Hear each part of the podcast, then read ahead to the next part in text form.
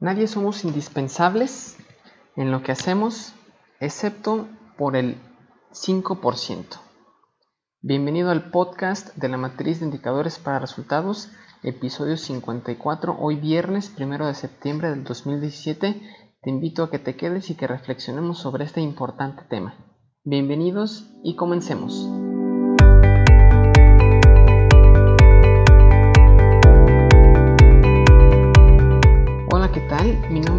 Figueroa.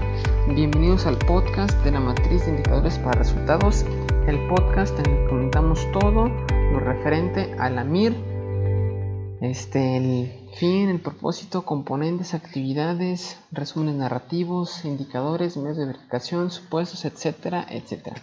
Y bueno, hoy, como todos los viernes, haremos un episodio especial en el que reflexionaremos sobre que nadie, ninguno de nosotros somos indispensables en lo que hacemos, excepto por una partecita. Y pues, pues bueno, antes de comenzar te recuerdo que en isaacfigueroa.com diagonal contactar puedes hacerme cualquier duda o pregunta que tengas acerca de la MIR y que próximamente estaremos por lanzar, por anunciar esta aplicación que te va a permitir administrar tus matrices de indicadores para resultados. Entonces, este, les pido por ahí estar al pendiente, yo les avisaré y pues espero que sea de bastante utilidad. Muy bien, pues comenzando con el episodio del día de hoy, eh, estaba pensando en qué, compartir el día de hoy y recordé un libro, un libro que leí hace ya un par de años en, en un curso, en un diplomado para liderazgo para jóvenes de la iglesia. Y bueno, el libro se llama Mentores según el corazón de Dios, de Wayne Cordero. Y realmente cuando lo estaba leyendo hubo un apartado que cuando lo leí realmente captó mi atención y pues decidí compartírselos el día de hoy. Este apartado se llama El último 5% y aunque esta fabulosa obra eh, fue escrita de, por Wayne Cordero para un desarrollo espiritual, me parece que los conceptos, en particular este del 5%, lo podemos aplicar en todas las esferas de nuestra vida. Y bueno, la reflexión comienza de la siguiente manera. No es mi intención desanimarte al decirte esto, pero de acuerdo con Wayne Cordero, aproximadamente el 80% de las cosas que tú haces las puede hacer cualquiera.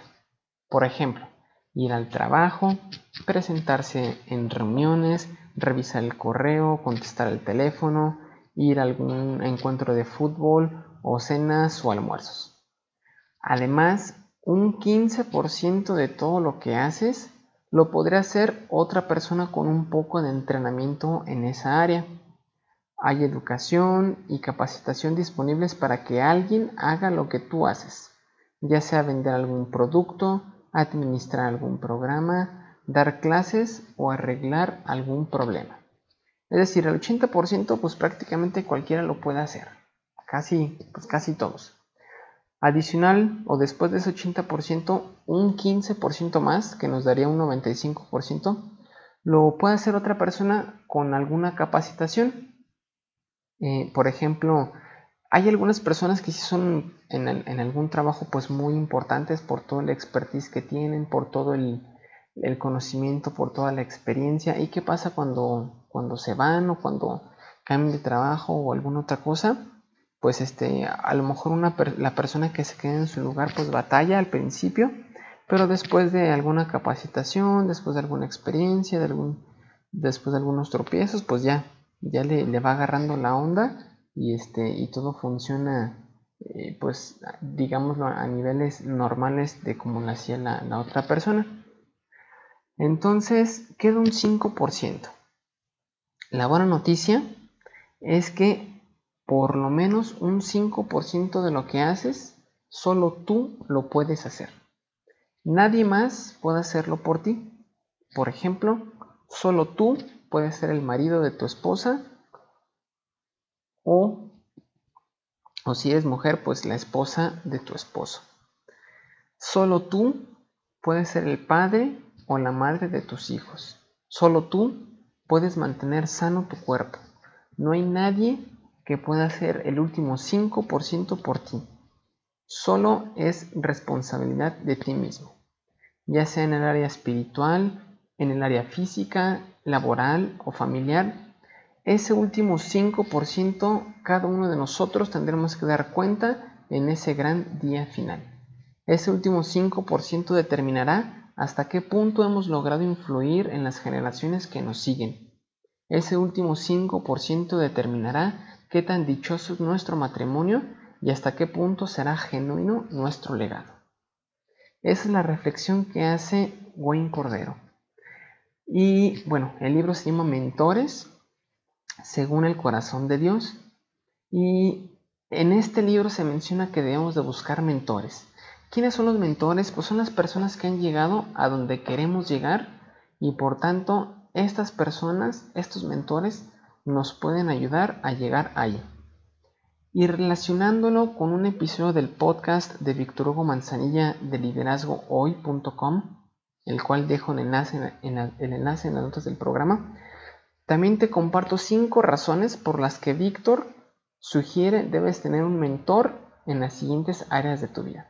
Y dice Víctor de la siguiente manera, yo siempre recomiendo que tengas un mentor para cada una de las áreas que deseas tener éxito.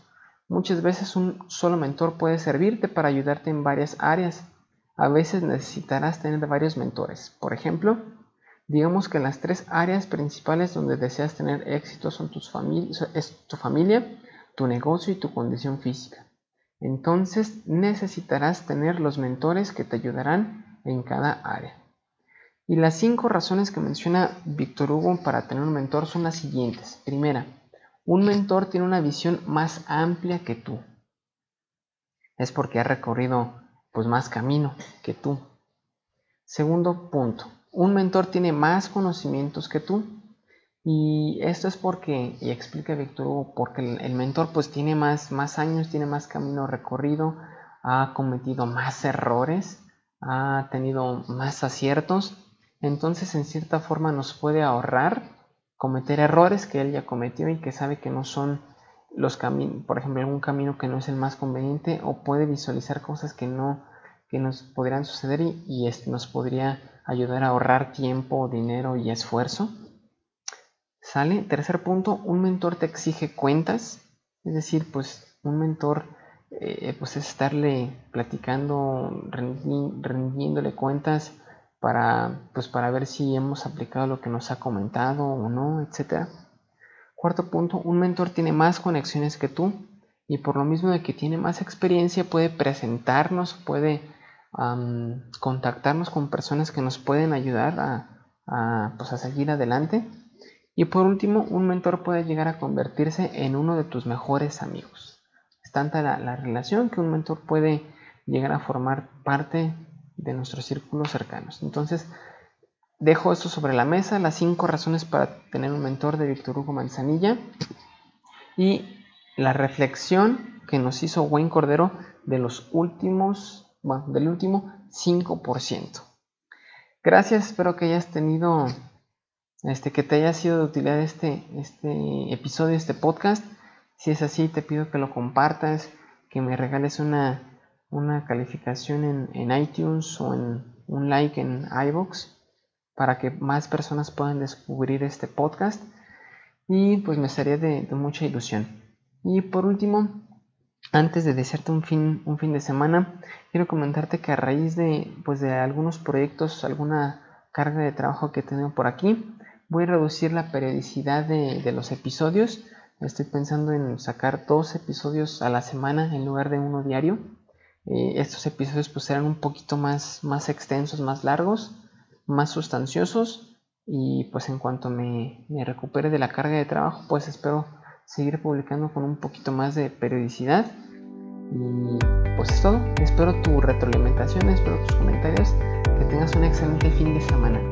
Un abrazo y hasta luego. Adiós.